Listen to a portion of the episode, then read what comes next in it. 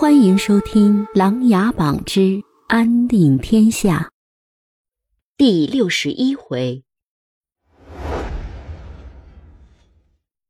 云南穆王府，穆青看完霓凰姐姐从金陵送来的书信，知道了金陵的情况，心里一下就安定了许多。至于其他战场，穆青觉得都有必胜的把握，心里从未担心过什么。对他而言，姐姐才是最为重要的。王爷，陈将军回来了。王老管家进来说道。穆青收起书信，站起身来。哦，快让他进来。王爷，夏清墨叩拜行礼。快坐下，来说说你们在南楚的情况。穆青走到夏清墨跟前，挨着他一起坐了下来。王爷，这回末将跟着严侯爷、陆元将军，算是闯了祸了。夏清墨一脸的无奈。为何？好生说来。穆青连忙问道：“王爷，本来我们到达南楚后，准备去找萧景睿的妹妹宇文念，先了解一下情况。唉，结果我们落入了黑衣人的圈套，他们在我们面前杀害了宇文念和他的孩子。”我们上前营救，可惜还是迟了一步。结果黑衣人全部逃走了，我们却被南楚当做了杀害宇文念和他孩子的凶手。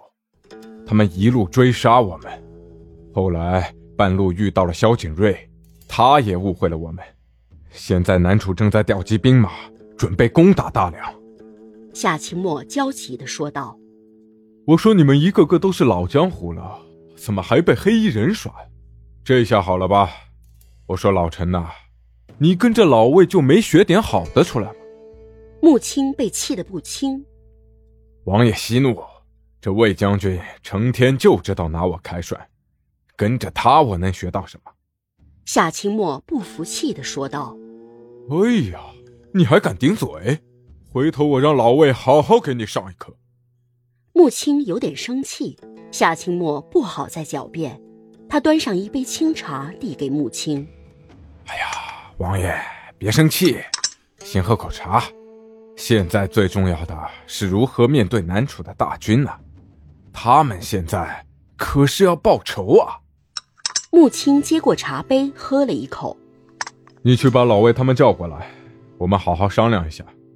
南楚这回估计是没那么好对付了。夏清墨领命。急着出去召集各方将领去了。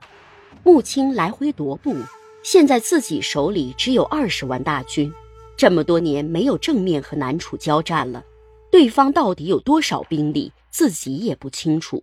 现在只有守住南京。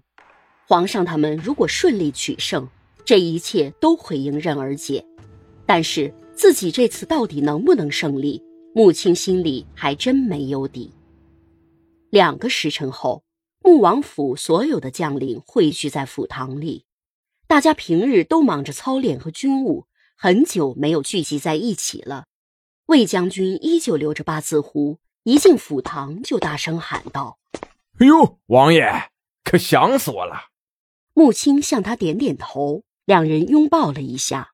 魏将军又转身对着夏清墨说：“哟，小陈将军。”南楚好玩吧？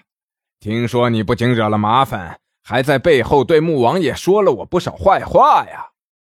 魏将军，此时可不是开玩笑的时候，大兵压境，赶紧一起想想办法吧。夏清墨回答道。穆青故意咳嗽了一下，府堂里瞬间就安静了下来。